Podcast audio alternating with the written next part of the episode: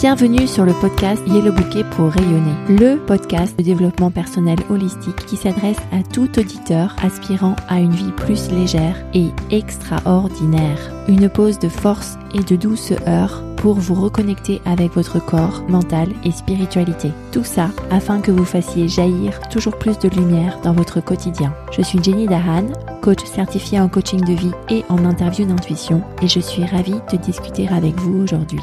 Partager cet épisode et donner un avis positif, c'est la meilleure manière de soutenir ce travail. Je vous indique comment laisser un avis positif sur yellowbouquet.com slash avis. Bienvenue dans l'épisode 82 de ce podcast où l'on va parler de la mémoire et de comment changer certaines habitudes de mémoire que nous avons tous. Cet épisode est très orienté corps et mental où nous allons beaucoup aborder la partie inconsciente de notre mental qui régit beaucoup de fonctionnalités de notre corps comme celle de respirer, de digérer. J'évoque également dans l'épisode 4 de ce podcast. Alors d'abord, qu'est-ce que c'est que la mémoire? La mémoire, c'est ce qui nous permet de nous rappeler, de nous rappeler des événements, des personnes, des poésies, des pièces de théâtre et des émotions. La mémoire est un processus créatif. On peut penser que lorsqu'on apprend par exemple une poésie, cette poésie vient se rajouter à des connaissances qu'on a déjà acquises. En fait, dans la pratique, c'est un processus créatif parce que le cerveau va reconsolider l'information que l'on a acquise avec celles qui sont déjà comprises. Donc c'est comme si on reconstituait une nouvelle zone de mémoire, si vous voulez, lorsqu'on apprend une poésie. Ça ne vient pas s'ajouter à ce qu'on connaît déjà. Le cerveau se recompose. Et des études indiquent que la composition du cerveau change lorsque on apprend de nouvelles choses. La structure du cerveau change lorsqu'on apprend de nouvelles choses. C'est vraiment un processus où on voit que la mémoire est maniable. Elle se met à jour en reconstituant une nouvelle forme de mémoire, une nouvelle zone de mémoire. Pas en couches qui se superposent, mais en reconstitution, en reconsolidation. Qu'est-ce que cette caractéristique implique? Eh bien, ça implique, d'une part, que la mémoire est maniable, donc ça veut dire qu'elle peut changer, elle peut évoluer, ou bien en s'améliorant ou bien en se détériorant quand on prend de l'âge dans certaines maladies comme Alzheimer.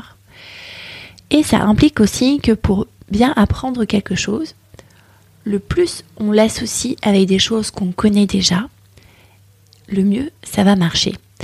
Donc pour apprendre des choses qui sont euh, parfois longues et fastidieuses, ce qui marche assez bien, c'est d'associer la connaissance qu'on a envie d'apprendre avec quelque chose qu'on connaît déjà et de faire jouer l'imaginaire pour que cette association reste marquée. Je prends un exemple que j'avais vu il y a quelques années avec l'expert de la mémoire qui s'appelle Jim Quick. Quick, c'est son vrai nom et c'est K-W-I-K. Et ce fait qu'il est devenu euh, coach spécialisé pour apprendre vite les choses. Jim Quick propose un exercice pour se rappeler une liste de courses. Vous allez voir une démonstration de l'association et de l'imagination. Alors, on va associer chacun des éléments que l'on souhaite acheter à une partie du corps, notamment le visage. Il va y avoir les yeux, le nez, la bouche, les cheveux et l'oreille. Imaginons que vous souhaitez acheter du citron, de la tomate, du jambon, des pâtes et du fromage. Alors vous allez associer chacun de ces produits avec la partie du corps. Par exemple, le citron avec les yeux, la tomate avec le nez, le jambon sur la bouche, les pâtes sur les cheveux et le fromage sur les oreilles. Et vous allez ensuite vous imaginer des couleurs les plus folles, des odeurs les plus folles, des textures les plus folles pour ces différents produits sur les parties du visage où vous les avez associés. Par exemple, deux citrons jaune fluo à la place des yeux, une tomate bien rouge au niveau du nez, un jambon roulé au niveau de la bouche, et vous pouvez imaginer sa texture, spaghetti bien jaune pour les cheveux, et des morceaux de fromage qui pendent de vos oreilles.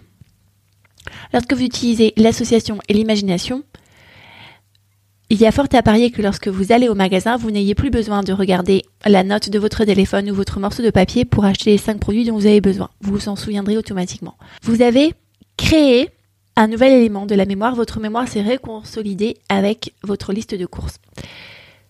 Une deuxième caractéristique de la mémoire, que vous pouvez changer les émotions qui sont liées à certains éléments de votre mémoire.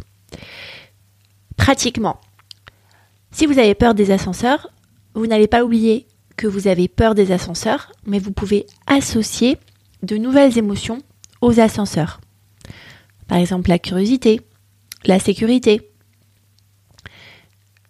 Cela implique que le cerveau aussi est plastique dans les émotions associées à certains éléments de mémoire. Et c'est ça qui permet le changement avec le coaching, c'est parce que dans certaines situations données, par exemple la prise de parole au public, si vous avez l'habitude d'avoir peur de parler en public et que vous associez la prise de parole en public avec des frissons, des tremblements, une rougeur au niveau du visage, l'envie de vous cacher, vous pouvez, avec le travail de coaching, associer à la prise de parole en public d'autres émotions telles que la détermination, l'envie, la contribution. Vous n'allez pas oublier que la prise de parole en public vous donne aussi des frissons, mais par-dessus, vous allez rajouter une couche d'envie, de détermination, de contribution. Et c'est ça qui permet le changement. La troisième caractéristique que j'aimerais mettre en évidence ici, c'est que vous vous souvenez des choses pour vous faire économiser de l'énergie. Forger des habitudes pour faire économiser de l'énergie. Par exemple, avoir l'habitude d'avoir peur lors d'une prise de parole en public, ça vous permet de tout de suite aller à l'endroit le plus discret possible, vous cacher sans même y penser. Vous allez directement en fonctionnalité je me cache et je ne parle pas. Ça fait économiser de l'énergie à votre organisme.